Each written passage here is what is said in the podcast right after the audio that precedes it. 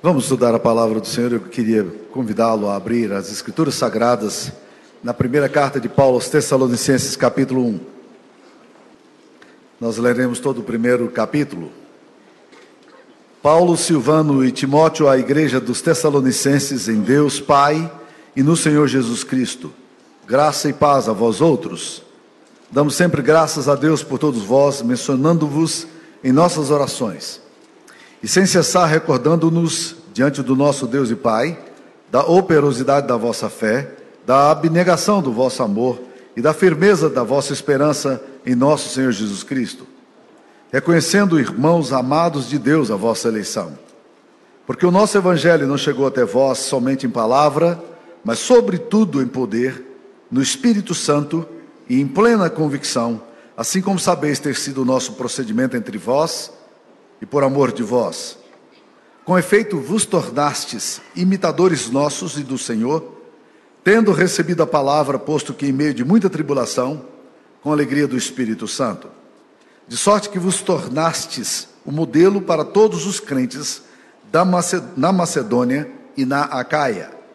Porque de vós repercutiu a palavra do Senhor não só na Macedônia e Acaia, mas também por toda parte se divulgou a vossa fé para com Deus a tal ponto de não termos necessidade de acrescentar coisa alguma. Pois eles mesmos, no tocante a nós, proclamam que repercussão teve o nosso ingresso no vosso meio, e como deixando os ídolos, vos convertestes a Deus para servirdes o Deus vivo e verdadeiro, e para aguardardes dos céus o seu Filho, a quem ele ressuscitou dentre os mortos, Jesus, que nos livra da ira vindoura. Esta é a palavra do Senhor. A igreja de Tessalônica foi fundada em torno do ano 30 a 40, no máximo até o ano 45.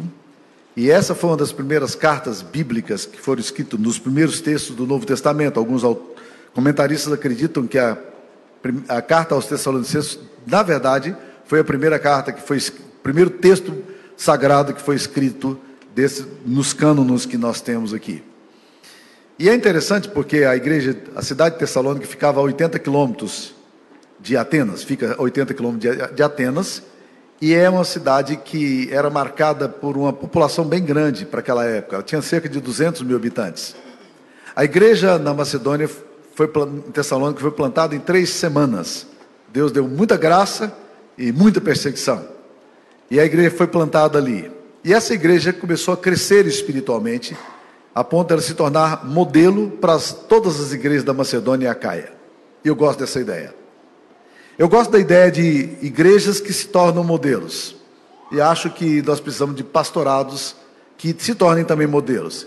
Igrejas e pastores, comunidades e obreiros que se tornem eh, modelos. Nós precisamos pensar muito nisso, e principalmente nessa época em que nós temos tantos modelos eclesiásticos ruins. Alguns de vocês provavelmente já foram vítimas de pastorados manipulativos, controladores e contrários à palavra de Deus. E vocês talvez tenham sido vítimas de igrejas que também é, se tornaram muito problemáticas na sua história. E uma igreja ruim ela é capaz de adoecer psicologicamente, neurotizar qualquer pessoa. Porque quando você vai para essa comunidade, você recebe a palavra como palavra de Deus. Mas se a palavra que vem não é palavra de Deus, aí você fica muito confuso. O resultado é que nós temos modelos pastorais e modelos eclesiásticos muito ruins no Brasil. Se você pensa hoje em modelo de igreja, o que é modelo de igreja para o seu colega de trabalho? Você fala, eu sou crente, né? Palavra bem agressiva, né? Se você fala, eu sou crente, o que, que significa para o seu amigo? Coitado de você.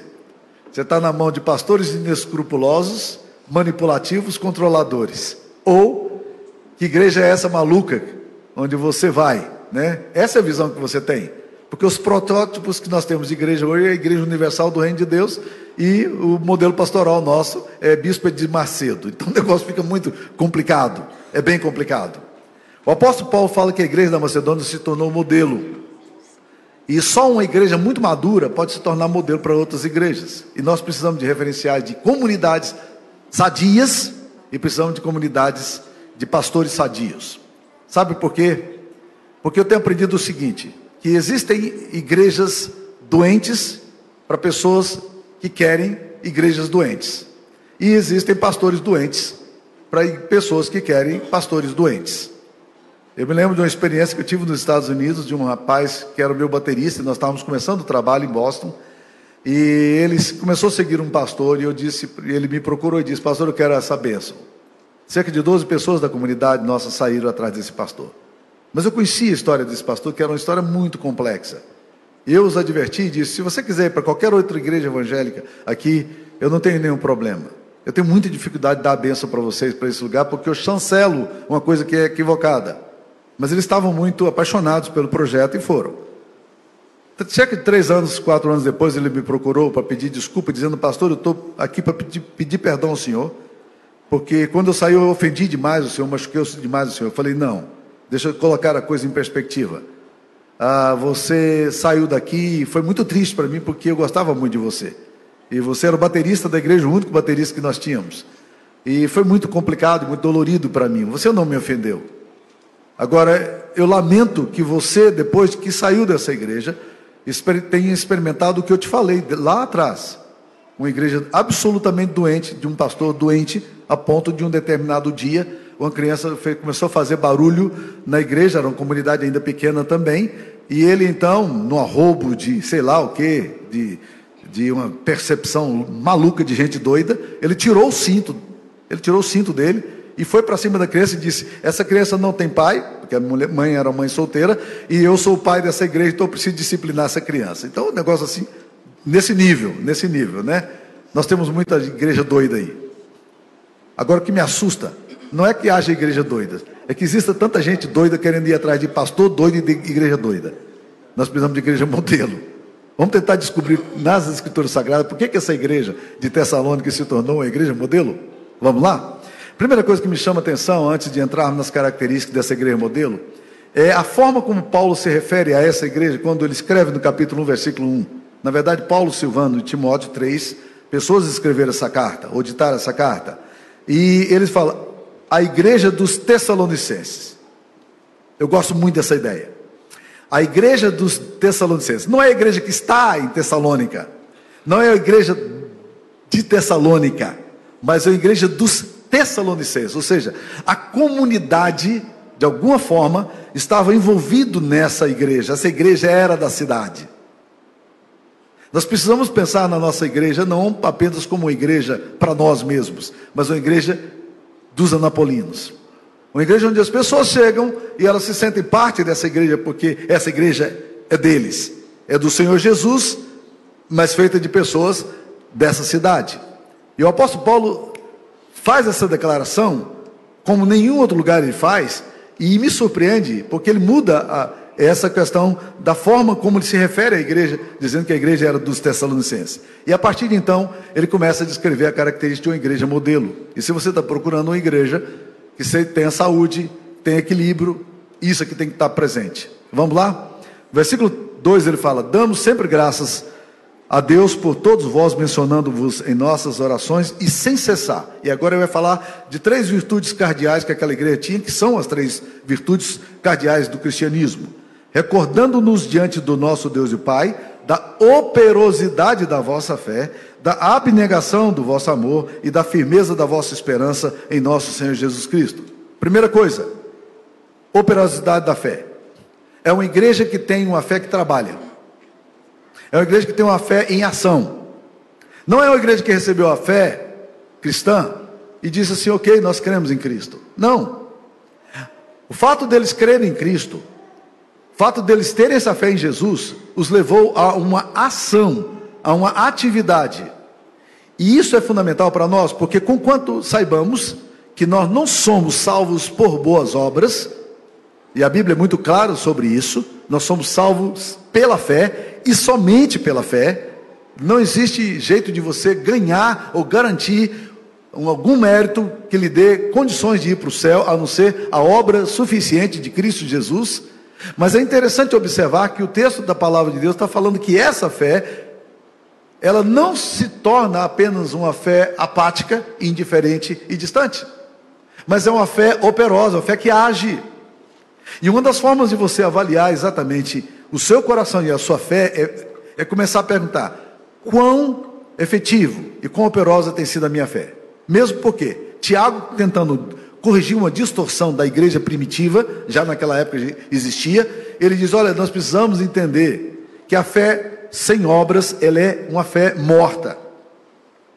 Então, se a igreja ou se você, na sua fé, você tem uma fé em Cristo Jesus e acha que a sua fé é vibrante, mas se essa fé ela não é uma fé operosa, você não está entendendo exatamente que tipo de fé Deus tem colocado no seu coração. Que tipo de, de obras essa igreja de Tessalônica fazia? Cuidava dos enfermos? Talvez. Visitava as pessoas, comunidades pobres? Talvez. Era uma igreja que consolava os aflitos? Sim, provavelmente.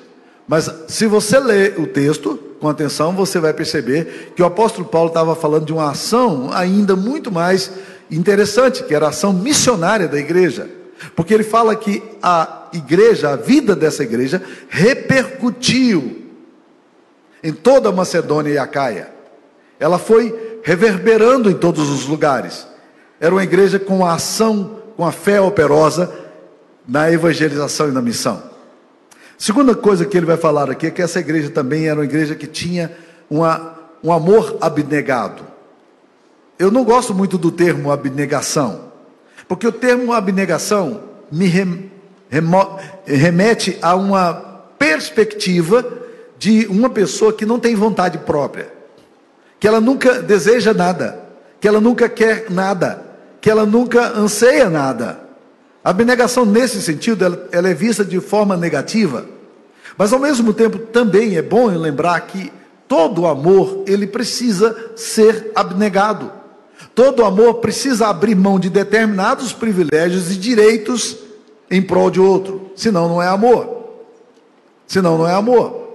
Nós precisamos entender que há uma dimensão do nosso amor que é um amor abnegado.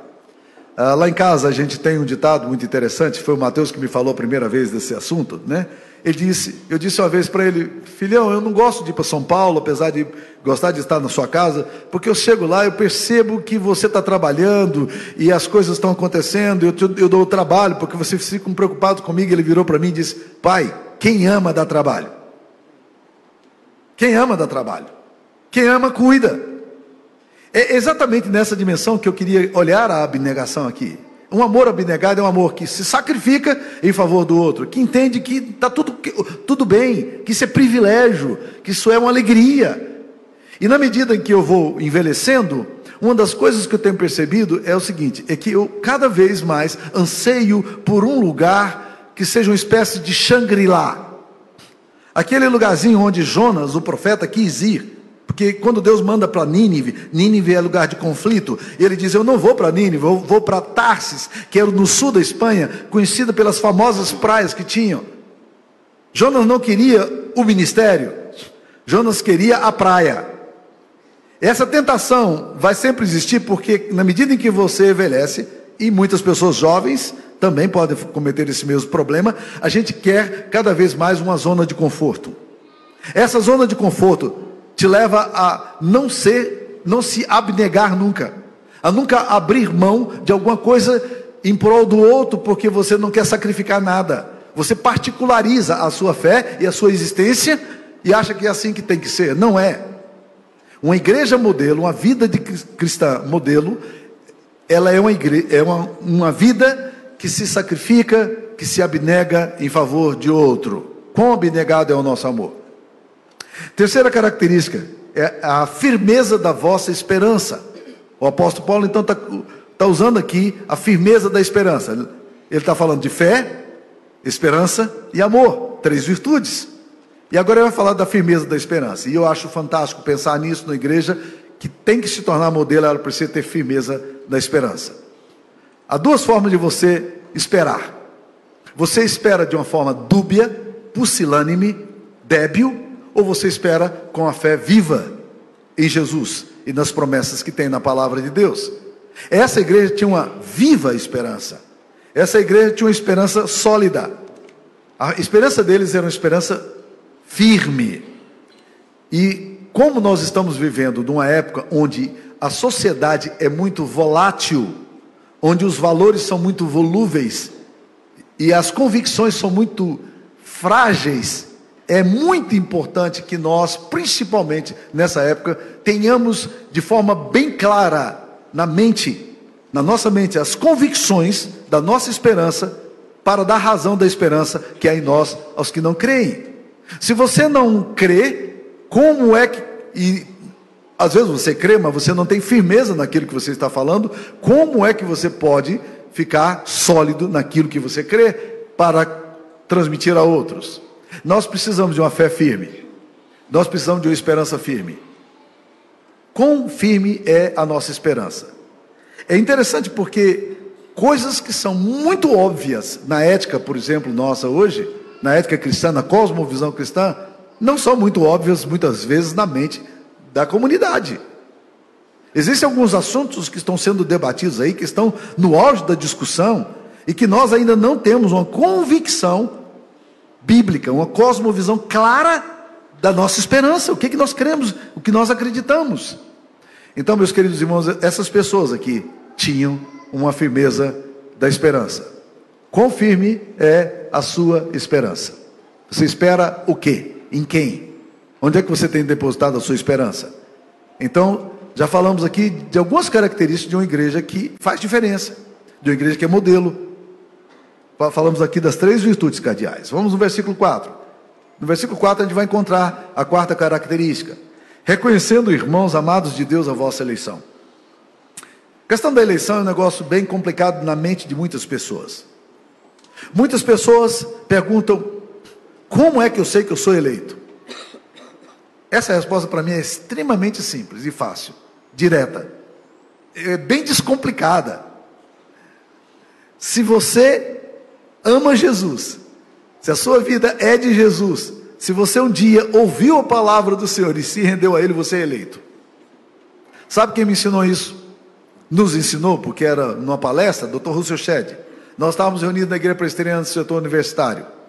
E ele estava dando um seminário, devia ter lá uns 200 estudantes universitários. Estávamos muito plugados na MPC, ABU, aquele movimento bonito que aconteceu e que, e que existe até hoje. E aí nós estávamos ali, alguém fez essa pergunta ao Dr. Russo Ched. Ele pe pegou duas folhas de papel e escreveu algumas palavras nas folhas de papel. E pegou um material que tinha lá, um, uma espécie de esparadrapo, um durex lá que tinha. E ele pegou aquele negócio ali e ele foi numa porta lateral e colocou uma das folhas do lado de fora. E ele colocou na porta de dentro é, uma outra frase. Essa todos nós poderíamos ver. Na frase de dentro dizia o seguinte: Vinde a mim todos, Jesus. O que estava lá dentro ninguém sabia. O que estava lá de fora ninguém sabia. E ele convidou três estudantes. Vem cá, alguém quer vir aqui? Os três estudantes vieram, ficou aquele clima universitário mesmo. Ele foi na porta, ele abriu a porta, ele, ele chamou cada um dos estudantes em particular e disse: Jesus está chamando, você quer ir a ele? Ele é a porta, abre e entre. E ele entrou, ele, na verdade, saiu, foi do lado de fora e voltou com um sorrisão, né?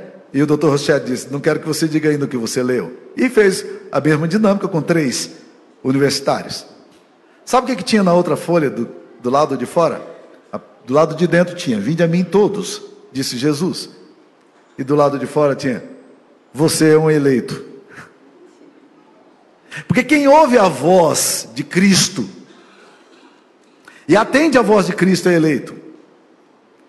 Se você é uma pessoa que tem desejo de santidade, de agradar a Deus, se servir a Deus é alguma coisa que faz sentido ao seu coração, meu querido irmão, isso só o Espírito Santo gera em você. Você é carnal, você é pecador. A sua carne não te leva a Jesus. Por isso Jesus matou de vez qualquer dúvida sobre isso, dizendo: Não fostes vós quem escolhestes a mim, antes eu vos escolhi a vós outros e vos designei para que vades e deis muitos frutos. Eu que escolhi vocês. Eu que chamei vocês para perto de mim. Você é um eleito. O eleito responde à voz de Deus. Agora tem uma coisa que texto aqui me chama a atenção. Reconhecendo, irmãos, a vossa eleição. Você precisa reconhecer a sua eleição. Sabe por quê? Porque intencionalmente eu, eu disse parte do texto, mas não disse o texto todo. Quando eu disse reconhecendo a vossa eleição, mas antes, nesse texto aí tem outra coisa. Vocês leram aí com atenção? Reconhecendo, o que, que diz aí? Irmãos, hã? amados de Deus. Reconhecendo irmãos amados de Deus. Porque a eleição pressupõe algo maravilhoso, que é a compreensão de que nós somos amados de Deus. O que, é que acontece quando você entende a, o fato de que Deus aceitou você em Cristo Jesus? É de que você agora é amado. Você não é órfão. Você é amado do Pai. Órfãos têm o seguinte pensamento: quando qualquer coisa ruim acontece, eles dizem: por que está acontecendo isso comigo? Como foi acontecer justamente comigo? Isso é atitude de órfão. Ele não tem pai. A pessoa que se sente aceita e adotada em Cristo, porque todos nós somos adotados, ela pode passar por tribulação, mas ela vai dizer o seguinte: Deus, eu não estou entendendo exatamente tudo que está acontecendo na minha história, mas eu sei de uma coisa: o Senhor me ama. E se está acontecendo essa tribulação hoje, é porque o Senhor tem um propósito nisso e eu quero reconhecer a minha eleição nisso aqui. Eu não quero perder a dimensão de que eu sou amado do Senhor. O Senhor me chamou para um projeto de amor contigo. Eu não preciso fazer nada para ser amado do Pai. Ele já me amou em Cristo. Toda resposta que nós damos a Deus, biblicamente falando, é uma resposta de amor. É uma resposta de gratidão. É uma resposta de generosidade. Eu não faço nada para ser amado do Pai. Eu já fui amado por meio de Cristo. Ele já me comprou na cruz. Ele já me aceitou. Eu preciso reconhecer que eu sou amado. A pessoa que não é amada, ela se desespera na crise. Ela não reconhece a eleição dela e não reconhece que ela é amada. Você se reconhece amado de Jesus? Você reconhece a sua eleição? Um dia Jesus chamou você para perto dele, para um projeto de intimidade, de amizade, de amor. É isso que Jesus Cristo quer de você. Nós achamos que damos coisas para Deus e não resolver o nosso problema, não. Deus não quer coisas que você dá para Ele. Deus quer você.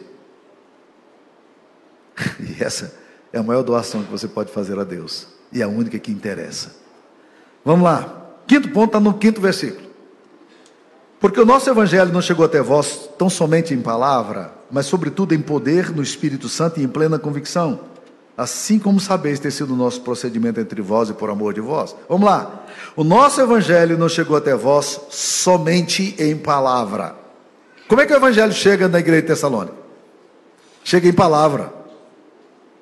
Bem, aí eu estou tirando o efeito da, do texto intencionalmente, porque o evangelho tem que chegar a nós por meio da palavra. Paulo não está dizendo que o evangelho não chegou eh, de outra forma, chegou por meio da palavra. Mas a ênfase, obviamente, do texto, a forte ênfase, não está de que o Evangelho chegou por palavra, mas o Evangelho chegou em poder do Espírito Santo. O Evangelho chegou em poder no Espírito Santo. Queridos, quando eu estava lendo esse texto, estudando esse texto essa semana, quando eu li isso aqui, eu entendi de uma forma muito pessoal o que, que esse texto está me ensinando, apesar de saber disso na minha mente. Eu caí de joelhos e disse: Deus, o que eu vou falar domingo que vem, se for somente em palavras, não vai transformar o coração de nenhum pecador.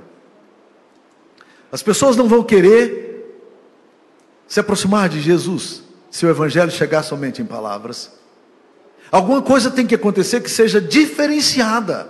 E só o teu espírito pode fazer diferença, porque essa diferença não somos nós que geramos.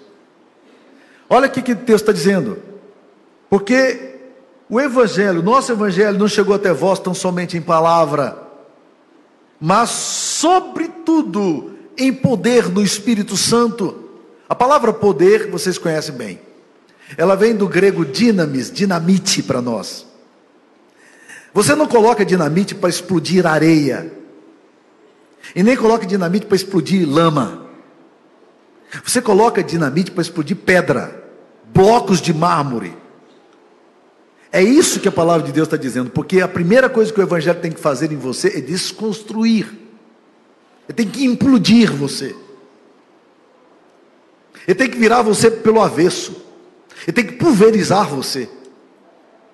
O Evangelho só é efetivo quando ele chega em nós, pulverizando a gente, desconstruindo a gente, desestabilizando a gente, porque é dinamite. Porque é dinamite. E é muito importante, meus queridos irmãos, que nós entendamos isso. Porque o Evangelho, antes de mais nada, ele tem que desconstruir para construir. E você vai aprender isso olhando um pouquinho mais lá na frente, quando ele fala no versículo 9: Pois eles mesmos, no tocante a nós, proclamam que repercussão teve o nosso ingresso no vosso meio, e como deixando os ídolos, vos convertestes a Deus, para servirdes o Deus vivo e verdadeiro. Tem que deixar, tem que romper, tem que ter ruptura, tem que explodir, tem que fragmentar. O Evangelho tem que chegar em palavras, mas o evangelho tem que chegar sobretudo em poder. De tal forma que as nossas frágeis convicções baseadas num pensamento mundano sejam desfeitas. E que seja estabelecida a casa do Senhor. O apóstolo Paulo, quando escreve na segunda carta aos Coríntios, capítulo 10, ele diz que as nossas armas, elas não são frágeis, mas poderosas em Deus para destruir fortalezas para desfazer sofismas e todo pensamento que se levante contra o pensamento de Deus e levar cativo todo pensamento à obediência de Cristo. O evangelho tem que chegar na tua mente, no teu coração, explodindo e gerando em você uma revolução que só o evangelho pode fazer. Ele tem que desconstruir você. Ele tem que destruir seus falsos ídolos e pressupostos. Ele tem que fragmentar a falsa opinião subjetivista que você tem sobre você e sobre o mundo, sobre a fé e sobre a ética. É Deus quem diz para nós o que nós devemos crer.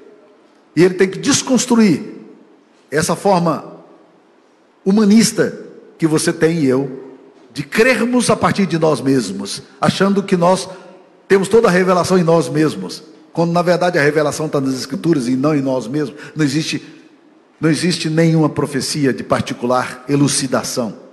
Mas homens santos, movidos pelo Espírito Santo, falaram da parte de Deus. Então, meus queridos irmãos, o Evangelho não chegou a vocês somente em palavra. E a minha oração é que o Evangelho não chegue até nós somente em palavras. Porque se esse Evangelho chegar somente em palavras, ele não vai gerar em você o que precisa acontecer. Porque Deus precisa desconstruir você. Ele precisa explodir você para fragmentar-nos e nos tornarmos apropriados para Ele. Mas olha lá, esse poder é do Espírito Santo. É o Espírito Santo que vai fazer isso. Não há nenhuma possibilidade de que eu ou qualquer pregador faça qualquer coisa a ponto de fazer você abandonar o seu pecado, a sua impiedade e desejar Deus, a não ser que seja um projeto da regeneração do Espírito Santo em nós esse projeto lindo de Deus em você. O Espírito Santo se movendo em você e fazendo a obra dele em você. E isso vai implodindo a gente e vai trazendo. E acho interessante, meus queridos irmãos, porque esse negócio às vezes é tão subjetivo. A gente vai ouvindo o Evangelho, a gente vai ouvindo o Evangelho, e já vi muitas vezes, recentemente batizei um, um homem da nossa igreja aqui, foi uma experiência muito bonita. Ele veio falar para mim, pastor, eu preciso ser batizado. Eu entendi, eu entendi. Eu estava num pequeno grupo, recebia as pessoas na casa dele, mas nunca quis ser batizado. Agora ele disse para mim, eu preciso ser batizado. Eu entendi. E, e, e, só que ele disse, eu, eu não estou conseguindo falar, pastor, sem chorar, porque ele falava uma palavra e chorava, falava outra frase e chorava, o tempo todo dizendo, eu entendi o que Deus estava querendo realmente comunicar a mim. Essa é a igreja modelo. Nós precisamos de referências. Nós precisamos de igreja. Mas se não passar pela palavra revestida de poder, não vai acontecer. Vamos lá no versículo 6, mais um ponto. Temos só 10, mas vamos falar 6 hoje. Vamos lá. Com efeito vos tornastes imitadores nossos e do Senhor, tendo recebido a palavra, posto que em meio de muita alegria, com muita tribulação, com a alegria do Espírito Santo. Vamos lá. Ele diz: a igreja se tornou imitadora. Imitadora de quem? E aqui surpreende-nos a forma gramatical que o Espírito Santo coloca, porque ele fala: vocês se tornaram imitadores nossos e do Senhor. Não seria o contrário? Vocês se tornaram imitadores do Senhor e imitadores nossos. Por que, que Paulo está falando, vocês se tornaram imitadores nossos e do Senhor? Porque antes do povo olhar para Jesus, Deus precisa olhar para nós. Antes das pessoas olharem para Deus, elas precisam olhar para a igreja. E essa é a visão que João tem no livro de Apocalipse. A Bíblia diz que ele está no meio da tribulação e começa a ter as visões. E ele diz: Então vi sete candeeiros, e no meio dos candeeiros, um como filho do homem. Quem que ele vê primeiro? Os sete candeeiros, eram sete igrejas. E no meio dos candeeiros, o que, que ele vê? Jesus. Quando as pessoas olham, olham para nós e elas percebem Jesus andando no nosso meio, isso fará toda a diferença. Então a forma que é interessante, essa igreja imita o comportamento da sua liderança. E ao imitar o comportamento de, dessa liderança, ela imita porque vê nessa liderança a beleza de Cristo, a graça de Cristo, a presença de Cristo. Nós aprendemos por mimetismo, e aliás a palavra grega aqui é mimetia, de mimetismo. Nós vamos imitar. Vamos imitar o quê? O estilo de vida de uma igreja saudável, filho. de um povo saudável. É isso que nós precisamos fazer, nós precisamos ter essa graça de podermos imitar aquilo que é bom. Eles imitaram o que era certo. Mas olha aqui, meus queridos, eles saíram do estágio do mimetismo para se tornar o quê? Modelos. Porque é para cá que nós queremos ir. Não apenas sermos uma igreja que imita, mas, mas uma igreja também que as pessoas olham para nós e dizem essa igreja é uma igreja que vale a pena a gente considerar. E essa igreja começa a influenciar outras igrejas. O nosso tempo aqui de manhã é bem curto. Deixa eu tentar sintetizar o que eu estou falando. Eu vou sintetizar em um minuto. E você vai falar, bem, se você é capaz de sintetizar em um minuto, por que, que não pregou só um minuto, né? É, uma, é um bom raciocínio, ele, ele faz sentido, né? Mas vamos lá, o que eu estou querendo dizer é que essa igreja tessalônica é uma igreja que se tornou um modelo e que nós precisamos de igrejas modelos, e é isso que nós queremos. Nós queremos uma igreja que seja referência, uma igreja que as pessoas olhem para nós e vejam a graça de Cristo, a presença de Cristo entre nós. Dave Ferguson é um autor muito interessante, gosto de lê-lo. Já tive alguns encontros com ele no CTPI. David Ferguson disse o seguinte: que existem cinco modelos de igreja. Existe um modelo de igreja que ele chama da igreja que está em declínio. O segundo modelo é o modelo de uma igreja que tem estabilidade. O terceiro modelo é o modelo de uma igreja que tem, está em crescimento. Quarto modelo é uma igreja que tem multiplicação. Quando ela está em crescimento, o número de membros está aumentando. Mas tem o quarto ponto, que é a multiplicação, quando ela também começa a plantar outras igrejas, fazer obras missionárias e avançar. E o quinto é quando essa igreja começa a influenciar outras igrejas com a sua atitude. E aqui que eu acho que nós estamos num ponto de inflexão muito interessante. Em 2015, nossa igreja celebrou um dado muito interessante. Em 2015, nós fechamos com 1.011 membros na igreja. Foi uma data muito simbólica. O ano de 2024 nós fechamos com outro número simbólico. Nós fechamos com 1.500 membros. Nossa igreja está crescendo, isso é bom. É uma coisa boa. Nossa igreja está se multiplicando, estamos plantando novas igrejas, investindo em obras missionárias. Mas nós precisamos ir com a graça de Deus para um outro patamar. É um patamar em que os nossos ministérios, nossos pastorados, se tornem referência e âncora para muitos outros pastores e para muitas outras igrejas. Nós temos um grande risco o risco é o, o risco da vaidade. E se nós contemplarmos vaidade, o Senhor não nos, nos ouvirá. É isso que a Bíblia diz. Vaidade é sempre um perigo muito grande no coração. Mas nós queremos que as pessoas olhem para o nosso modelo de, do IPC Kids e digam assim: nós queremos aprender O que de bom vocês estão fazendo? O ano passado nós tivemos um congresso. E nós fizemos um congresso aqui para ministrar muitas pessoas que queriam vir aprender um pouco de como está funcionando o nosso IPC Kids. Nós trabalhamos com crianças. E aí nós abrimos um congresso para 200 pessoas. Vai, vai ser difícil, mas é uma meta nós, nós queremos 200 pessoas. 220, 230, 310, 420, 450, a Raquel disse, não tem mais jeito de colocar mais gente na igreja. A igreja cabe 550, mas tem os voluntários. Nós não podemos colocar mais. E o telefone começou a tocar, eu estava em Israel. As pessoas ligando para mim dizem, pastor, eu queria levar um grupo da minha igreja, mas já fechou a inscrição. Eu falei, cara, não, nem estou sabendo. Né? A coisa está acontecendo, nem estou sabendo, tá? As pessoas querendo aprender, glória a Deus por isso.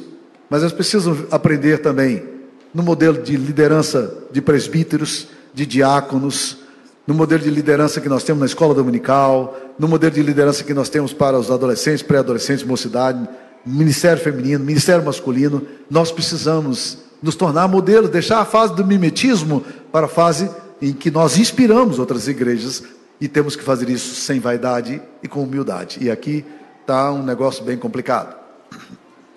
Alguns anos atrás, cerca de 10, 11 anos atrás, é, me procurou aqui nessa igreja um, um casal. Ele disse, pastor, preciso tomar um café com o senhor. Vamos lá em casa? Vamos, vamos. Eu sempre falo que se você me convidar para tomar um café na sua casa, pão de queijo com café com leite, beleza, tá? Eu tô lá, tô dentro. Com o pastor Zé Carlos, a coisa mais complicada porque ele não toma café com leite, só Coca-Cola. Então vocês, se convidarem o pastor Zé Carlos, espere que algo mais sofisticado, né? Você já sabe disso, os membros mais antigos da igreja sabem disso, né? Ele então veio para cá e me procurou. Foi à casa deles, um casal muito simpático. Ele estava com uma função muito interessante aqui, tinha vindo para cá é, para trabalhar no DAIA, numa empresa de ponta, um emprego muito bom. E aí ele me contou a história dele. Eu sou pastor desviado. Bom, né? Pastor desviado é ótimo, né? Eu estou fora da igreja. Eu não frequento nenhuma igreja. Eu me cansei de igreja. Eu estou frustrado com a igreja. Mas agora nós estamos sentindo necessidade de voltar para a igreja. E a gente não sabe como voltar. E os meus filhos precisam de igreja, precisam de comunidade. E a gente também não sabe como fazer isso. E nós, assim, eles vieram de uma igreja extremamente rigorosa, legalista demais. É uma igreja, uma das igrejas mais fechadas no Brasil, uma igreja histórica fechada. E aí ele então disse o seguinte: eu, eu fui lá na El Shaddai, na livraria aqui, e disse ao Daniel: Daniel, eu queria, estou chegando na cidade, estou querendo uma igreja, mas eu queria uma igreja saudável, uma igreja bíblica. Tem aqui alguma igreja bíblica? É difícil achar, irmão, mas tem, viu? né? Uma igreja bíblica saudável. E o Daniel, que não é membro da nossa igreja, mas é um irmão muito querido, ele virou para mim e disse assim: ele virou para o rapaz e disse o seguinte: Olha, se você descer três ruas aqui e virar na desembargador Jaime, tem uma igreja lá, pode ir para cá. Aquela igreja é uma igreja bíblica. E ele veio para cá. E ele ficou o pé aqui.